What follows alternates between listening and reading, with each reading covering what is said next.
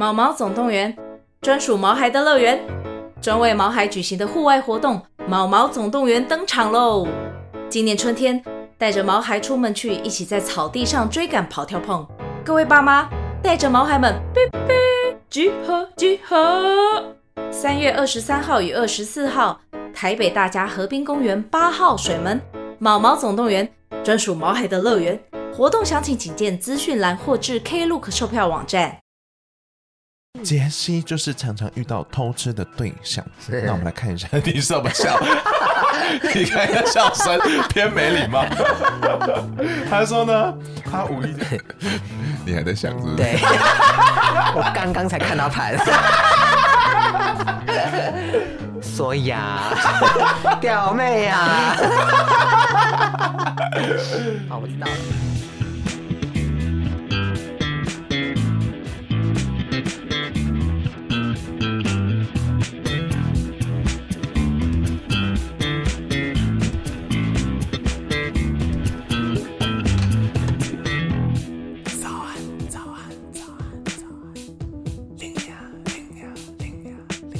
头片尾曲由涂松玉制作，欢迎大家来到龙兴大悦。那我们准备正式开，停停停停停，好霸气的开场啊！是在当兵吗？那你觉得你的男朋友会外遇吗？不会。在你被外遇后，你觉得你有办法还可以相信别人吗？这种被最信任人背叛的滋味，到底要该如何面对呢？那我们今天就来跟大家讨论看看了。那想要问龙龙的是说，我们好像都没有被劈腿的经验，那你有被背叛过的经验吗？有，真的假的？什么？但不是情感上，也、欸、算情感，但不是爱情上的。对，以前玩了一款很古早的网络游戏，叫《石器时代》。我记得你那个时候很迷，但这个很影响我蛮深的，就是当时游戏中有个大哥哥带着我。嗯然后后来我就 辗转获得了一只价值当时新台币一千元的年兽。Oh my god！我还记得是水年兽，水属性的，好可怕。然后呢？然后那个大哥哥最后就给我了我一堆就是小宠物，嗯，然后就说送我啊什么什么的。然后他就说，哎，那你那个水年兽可以借我拍照吗？就游戏有拍照功能。对。然后我就给他了，嗯，然后他就下线，然后最后他就删了我的好游戏中的好友。好可怕！我那下午一直哭哎、欸，好难过、喔，好好可怜哦、所以小龙龙那时候很难过。嗯，这是我人生大概唯一一次遭到背叛，下次不可以。好可怕。对，我觉得我被背叛好像是我妈小时候常常跟我借钱，就没有还过了。借钱？对啊。哦，是这个你会记得。我会记得啊，因为我那时候写本本，然后没有人还我，哦、然后至今他前阵子又跟我借了大很大一笔钱，然后因为我身上真的已经快没钱了，借完他钱我真的就身无家产这样，嗯嗯，答应我说就是下个月要给我，然后下个月到我就问我妈说钱呢？你用讯息传的呗，钱呢？嗯、然后结果我妈就说好哦，谢谢你，是不是传错？什么意思？又要再被背叛一次吗？我没有办法接受哎，这些都是被背叛的经验。然后有时候你看，龙龙有学会教训，我没有。你是被亲情绑架。那我们来看第一个案例是喵喵。那喵喵发生了什么事呢？就是她男朋友说谎了。Oh no！然后她非常非常的。好奇说她男朋友的心态到底是什么？嗯、好，那我们等下来看一下星盘。好，那他就说呢，有一天他另外一半他跟他说，今天晚上自己去打拳击了。嗯，然后他那时候就觉得嗯有点怪怪的，但他就没有想很多。就后来有一天他发现说，在社群平台上看到，他那天不是自己去，他是跟另外一个女生去，而且是他邀请他去的。男生邀请女生的。对，虽然他好像是偷看讯息才发现的，嗯、呃，他就说他自己有一点问题，然后她就跟她男朋友谈开，她也没有告诉我们他们到底什么结论，嗯，然后她就说和平落幕，但是她说她自己心里是有一点点疙瘩，所以她就来问我们一些事情了，就是她男朋友的说谎心态到底是什么，以及以及她本身是不是有一点没安全感？我觉得先撇开他们两个星盘不看。对于这个事件来讲，她男友有没有说谎这件事，我好像有点不是这么确定。好像有，因为她说她自己去嘛，然后最后又邀了一个人过去。对，然后重点是她男朋友说他不在意说谎这件事情，他比较在意说事情中的重点，然后他就说他听不懂。我用星盘让你听懂，我我懂这一切了。好，首先第一个问题就是她男朋友为什么要说谎，跟她的心态逻辑是什么，对不对？对。男朋友是天蝎座。Oh my god！但是重点是她男朋友天蝎座比较特别，是因为天蝎掌握在一宫。等一下，没有，我是觉得很好笑，sorry。又是天蝎座，对不对？对。然后呢？重点是她男朋友是天蝎座，那男朋友有群星天蝎座在一宫的特质，所以她男朋友其实，在。整体状态来讲是比较偏重自我的哦，就是一个自我人格比较高的，以及他有一个天秤座的星群在十二宫，十二宫有很多隐秘的事情正在发生，偷偷出去找。尤其哦，尤其她的男友火星在十二宫，嗯，就表示这个人有非常多的行动是私底下进行的，讨来暗 k 的感觉。但这个桃来暗群到底会不会造成情感上的伤害，不一定哦。只是这个人在做事风格上比较倾向默默的做。有些人会很积极的跟大家讲说，我要考研究所，我要考研究所。哦。但有些人会不讲，然后就默默的去做嘛。做完之后跟你说，哎，我考上研究所了，这样。嗯。比较像后者。好会举例哦。对，就是这种 会以默默的行动来支撑他所有的行为的。我跟你说，这两个人的盘非常的灵异，不是灵异，非常的。有默契。哦，以情侣盘来说，他们非常的特别，对，因为他们上升跟下降刚好是对调的，所以表示他们在灵魂当中是灵魂在寻觅理想的另外一半的形状，哦、可以这样子说，灵魂的形状，灵魂的，除了灵魂的形状对调之外，他们两个人的月亮，嗯，都是零度的对分项，嗯，零度是非常精准的一个度数，那就会造成说他们两个在互相的需求当中是呈现一个冲突的。嗯，也就是他们要的呃安全感的方式是大不相同的。喵喵就是你直接告诉我，你就什么都跟我讲。对对，我们就直来直往的。我希望你也可以直截了当的跟我讲。嗯，但这一件事情就是喵喵这个月亮母羊的这个能量，对于她男友来说不好做到。天蝎其实也是一个比较被动的星座，完蛋了。所以实际上，我个人认为不是说她男朋友是一个多坏多坏的人，嗯，但确实以喵喵的角度，她会时常的不太确定。他到底在想什么？或是他会因为流年引动的时候，会突然觉得，哎，他突然会想要去做查证，或是突然会有一个感应，觉得，哎，之前讲那个那句好像怪怪的，这样。嗯，好酷哦。所以实际上，我觉得喵喵不是一个非常没有安全感的人，只是她的男朋友灵异第六感，对，比较神秘一点。我必我必须这样说。但喵喵的金火精准合相。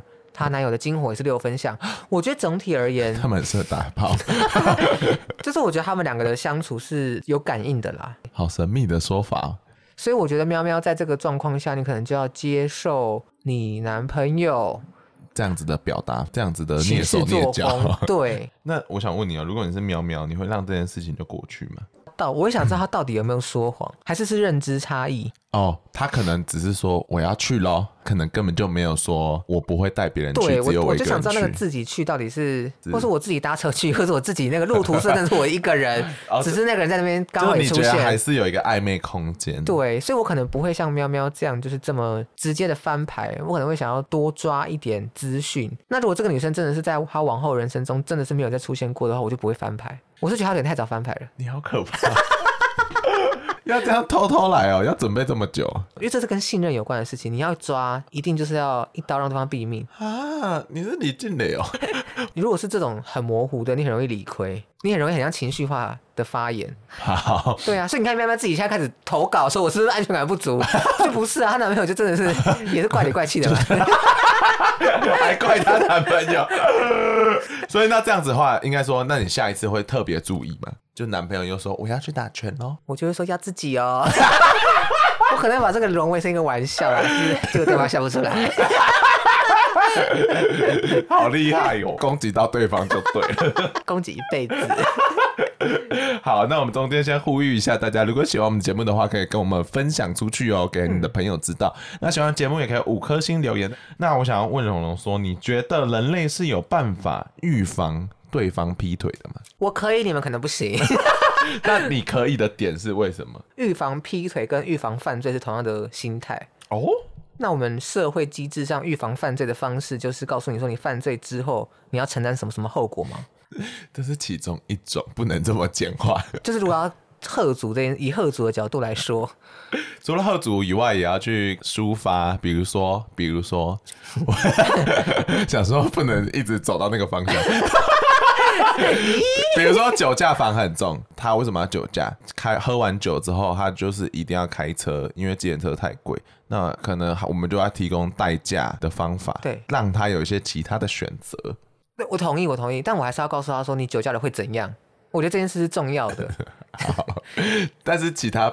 也很重要，其他那些兼容并蓄也是很重要的一点。当然，因为你只画底线的话，对方会有点不晓得说，干你在无理取闹，就觉得说你讲一件事，我就一定要这样做嘛。啊，如果你多展现说我还关心了你其他的可能性，那我就会觉得说好像人比较好一点。可是我其实有时候觉得劈腿劈腿这个行为，嗯哼，很多时候一第一第一层是出于侥幸，就觉得啊对方不会抓到，嗯，第二层是他如果抓到了。好像也不会怎么样，我们可以辩解啊，可以求情，可以干嘛干嘛。就是我觉得大家好像没有去一下就跳到说，可能是因为看到两个人相处久了，或者知道对方的软肋在哪里。哦，对，我觉得大家过分啊。其实有一点啊，就人性就是这样啊。你有时候会有个把握，就是反正我赌你不敢怎么样，或者我觉得你不会怎么样。所以我觉得可能要在一开始的时候，如果是我，可能就很明确的说，如果劈腿的话，我们就是会分手。嗯，有没有好散，就是看你的诚意了。但我觉得日常生活中的一些突然变动，好像要在乎一下。这就这就比较像我刚才讲说，你要提供代价这件事情。比如说，你突然发现说比较少打炮，或者说比较少出去玩了，到底是因为工作太忙，还是喜欢程度减少了？那这你就不能毫不在乎，因为你还是要展现说，对于这这个变动你是有 care 的吧？对，嗯，我一感受到这个变动，我就会说不可以外遇哦。一直把法则写在手上。好，谢谢。你就是真理。耶！那看下一个案例是屌妹，她抓到她男朋友真的劈腿了。哦，那我们来看一下。她说：“龙龙今年，为什么我这么衰小？”她说：“今年六月的时候，她抓到她男友跟新进的女同事搞暧昧，她骗她说她跟她那个女同事根本就不熟，结果。”分手后一个礼拜就发现他们在打炮了，然后他就看到垃圾桶有用过的保险套，然后分手至今还疯狂疯狂在公司里面当连体婴，然后他完全都知道，然后他们两个各自都还有原本的对象，这一对他称为厨余男女，嗯，已经很烦了。结果呢，爸爸还整天做一些法律边缘的时候，我很好奇你爸做什么、欸？哎呀，只想赚大钱，然后妈妈炒房想到疯掉了，所以他很好奇说他人生怎么了？请问，从、嗯、屌妹的星盘看起来，她她其他的星盘的指示不好看懂哦。单纯从她的金星去看，她的金星落在六宫，那确实她的恋爱事件跟她的日常生活的职场会有一些牵连嘛？因为六宫就是职场的领域哦，就是我们日常生活的状态。但这个金星唯一有的相位是紧密三分像土星，即使他可能抓奸好了，嗯、这个爱情带来的并不是一个对你人格或是对于你人生。多巨大的伤害，嗯，倒比较多是让你厘清爱情的责任，重新雕刻一下你对爱情的想象的样子，嗯，对，这是我觉得这组相位比较重要的指示。嗯、那你就想说，哎、欸，那可是她不是遇到了一个男朋友就是乱劈腿吗？就会、嗯、是我们要看他精心掌管的部分是，嗯，这是个非常特别的状态，这听起来不是好事呢。怎么了？你还在想是不是？对。我刚刚才看到盘，所以啊，表妹呀、啊！好，我知道了。好，他的金星的特质其实是不错的。嗯、那我也相信他某一天的恋情是会被大众看见的，这个机会是有的。他因为谈恋爱出名这样子吗？很多人是这样啊，或者恋爱成为他被大众认识的一个方式之一。如果说不好意思，我问一下破马会算是金星时宫的概念？其实算，可是他的金星可能就是一个比较暴冲式的金星。哦，好好好，对。所以他有机会成为 公众认知的破马，对 对，有些人可能会崇拜破马，可是他他今天不是这个状态，哦哦他今天在六宫，不，并不是在十宫。好，好，那重点是我要讲一个非常重要的象征，就北交点是个不存在的，不是实体的行星，嗯，但它的北交点很精准的在我们的上升线上面，什么意思？这就表示屌妹啊，屌妹。恋爱事件，我觉得都是一些小花边啊。那可能是你现在还很年轻，对，所以你可能很愤愤不平，或者你很在意这件事情。但这些小花边都对你整体的恋爱运跟恋爱事件是没有什么太大的影响。嗯、那因为土星的关系，所以你的恋爱确实不宜太早展开。老实说是这样，所以你可能。中年之后啦，中年中年年纪渐长之后，我不知道你会活到几岁。年纪渐长之后，你的爱情会趋于成熟，嗯，那到时候你一定会遇到一个很棒的人。从我的观点看起来，嗯、那重点是这个比较点告诉你的事情是你这辈子呢，我们的功课，嗯，就是要多多发展自己的样貌、自己的性格。你说多认识自己，对这个恋爱事件，同时也是在告诉你说，我们要当自强。他又有一个情绪水瓶座，哇哦，水瓶座我们一再强调跟。独立的个体是非常有关联的。嗯、故事牵起来呢，就是告诉我们说，表妹不要因为这一次这个厨余男女 而感受到失望。啊哈，它其实是帮助你往一个个体化道路的一个过程。那家庭呢？又要特别讲一下爸妈的状况。我们比较少聊到占星跟家庭的关联，对不对？嗯，因为确实占星在家庭的分析上面需要对谈才能得知的状态。我这边讲个比较简单的哦。一般来说，我们会说四宫不只是家而已，四宫代表的是我们的爸爸。那十宫它可以代表我们的妈妈，直观的就是太阳代表我们的爸爸，月亮代表我们的妈妈。在看家庭真象征性的时候，是一个比较复杂的状态。但整体来说，屌妹不要太担心，不要担心他家人会对他造成影响。嗯，我觉得他比较多是情绪上的担忧，但实际上我认为屌妹还是要从个体化的方式去拓展。这些人做的这些事情，都是让你去审视，说我是不是不要变得跟他们一样的人？那他们做这些事情是不是跟我无关？这样，你帮我总结一下。呃，就这样听下来，屌妹其实要应该要认知到说，宇宙现在做的所有事情，给你的所有的挑战，然后跟你生命所经历的事情，它都会逐渐把你推到一个位置，让你成为。屌妹最终形态 是这个意思吗？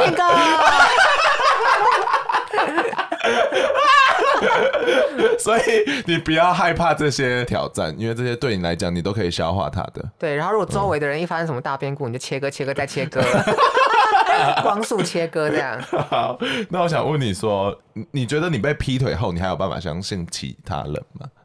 因为我目前只能用想象的嘛，对，因为这真的有是我们没有经历的。但因为我的想法也是觉得每个人都是独立的个体，所以我还是会相信或是希望下一个会更适合。嗯嗯，哦，我光想到说被一个这么喜欢的一个人，啊竟然骗了你，这好难过。我觉得我会很难过，嗯、但我不会不相信其他人。因为我前阵子有看一个 Netflix 纪录片叫《Tinder 大骗徒》，嗯嗯嗯，在 Tinder 上遇到一个 一直骗人家钱，但一开始他就是用情感去色诱你，是这样子讲吗？就让你相信他，然后就最后才发现，干他是一个只要骗你钱的人，这样。嗯，他们就采访那个女的，他就问他说：“那你现在还会用 Tinder 吗？”他说：“哦呀，我当然还在用啊。”他说：“糟糕的是这个人，所以他就觉得说，他也是相信他可以找到真爱的。”确实这是两件事，但是啊，因为我们很常，反正从占星的角度来看啦，对。我总是遇到那样的恋爱对象，嗯，或者我总是遇到什么什么什么，那个总是星盘上看的很明显，就是例如金星就是那个状态嘛，嗯、所以它会周期性的一直出现。但是我相信，其实每一次的总是都有一点区细微的区别，是让大家可以自己成长的。对，我觉得应该说被劈腿后的大概念就是你一定要知道说这不是你的错，嗯、但是你可以知道说是你们两个中间可能发生了一些问题，所以你要去精进这个问题，嗯、然后这个问题其实不是你的错，就是听起来像在绕口令，但是 那我们来看下一个案例，杰西，杰西就是常常遇到偷吃的对象，是。那我们来看一下 你什么笑，你看一下笑声偏没礼貌。他说呢，他无意间发现我们这个节目，然后在窝房后一直听，他就很开心。他就是有对我们一些期许哈，那到时候再跟他回复。他说呢，他每一次谈恋爱都很真心，但是最后都是对方偷吃，然后对方还会想挽回，然后他就觉得自己人家在做口碑很累，就他不想再做这样的事情了。嗯，所以呢，前阵子才分手了一个交往七年的一个对象，彼此都有共识哦，他们要交往一辈子。没想到最后对方还是。偷吃了，然后他就很好奇，说他是不是在感情上是有一些盲点的？因为分手，他开始人生到了一些十字路口，好，好难念啊。然后，所以他就想要找问一些什么工作上的问题，但我想要先看一下说他的爱情上星盘是讲的什么。其实我觉得杰西的挑法是正确的，因为他毕竟也跟他的前任维持了七年。Oh my god，很久嘛。那其实杰西他本身金星狮子座，嗯，金星狮子其实有一个意涵是好像蛮专一的。专一的，对，我不知道生物学有没有正确，但 哇，我都不知道还有 discovery 的成分呢。但总之，金星狮子的人很多数是知道自己希望有什么样的恋爱的状态哦，上面会做那个追求，那通常是比较追求一对一的关系。这每一次、每一次、每一次当中，我们就要参考金星跟冥王星的这个四分相哦。冥王星我们很常讲嘛，就是让他重生，让他再历练、洗练一下，对，才可以真正达到他金星最原始想要得到的面貌。这一次也是冥王星给他一些挑战嘛？是这样吗？重点是在于，我觉得杰西实际上他会遇到的这些人，让他淬炼的这些人，人应该都蛮好的 哦，真的，因为木星至少都还是。带着善意的吉星，即使他对分相，所以我觉得重点就是放在对方身上。杰西七年的前任呢，他的金星有一个精准合相的火星，嗯，那可能心爱 happy happy，但重点是他的金星有六分像土星，表示他对于责任的担负的责任这件事情是 OK 的，他是可以扛。谢谢，是可以扛得住责任的。Uh huh. 不过重点就在于金星跟天王星的四分相产生一个快速而突然的断裂。嗯，好，杰西到底要不要跟这个人复合，乃至于说杰西所追求的，嗯，稳定、全心全意投入的这个关系，对方有没有办法提供给他？那如果他判断这个人在人格上或个性上都是可以的，嗯，我还是要提醒杰西，天王星。在对方的星盘中会时不时的来搅乱一下，那会让他有什么行为吗？劈腿啊！不要再讲这个了。所以以我的观点，我不认为他应该要继续跟这一任前任在一起。哦，真的。嗯，他应该要学习这一次的经验，往前去找下一位合适的对象。所以想问你说，如果你是杰西的话，你觉得你有办法原谅他吗？但我觉得需要综合评估很多状况。我不知道他们到底有没有远距离，嗯、或者说他今天劈腿的对象，听起来你可以妥协的点好像蛮多的。综合评估考量。Oh, OK。重点是我觉得在于说他劈腿的这个对象，对方是不是三番两次勾引他？这可能也是一个呃经不起诱惑，或是人之常情嘛嘛。我是希望他不行啊。就我觉得需要综合的评估，但原则上我是不行接受的。可是你还是会稍微想要同理说他到底经历了什么？法官不是什么酌量 减刑吗？因为他如果假设他今天如果今天是被迷奸好了，那也算劈腿啊。可是，真的完全符合那个定义。哦，所以你就是要 case by case 就对了。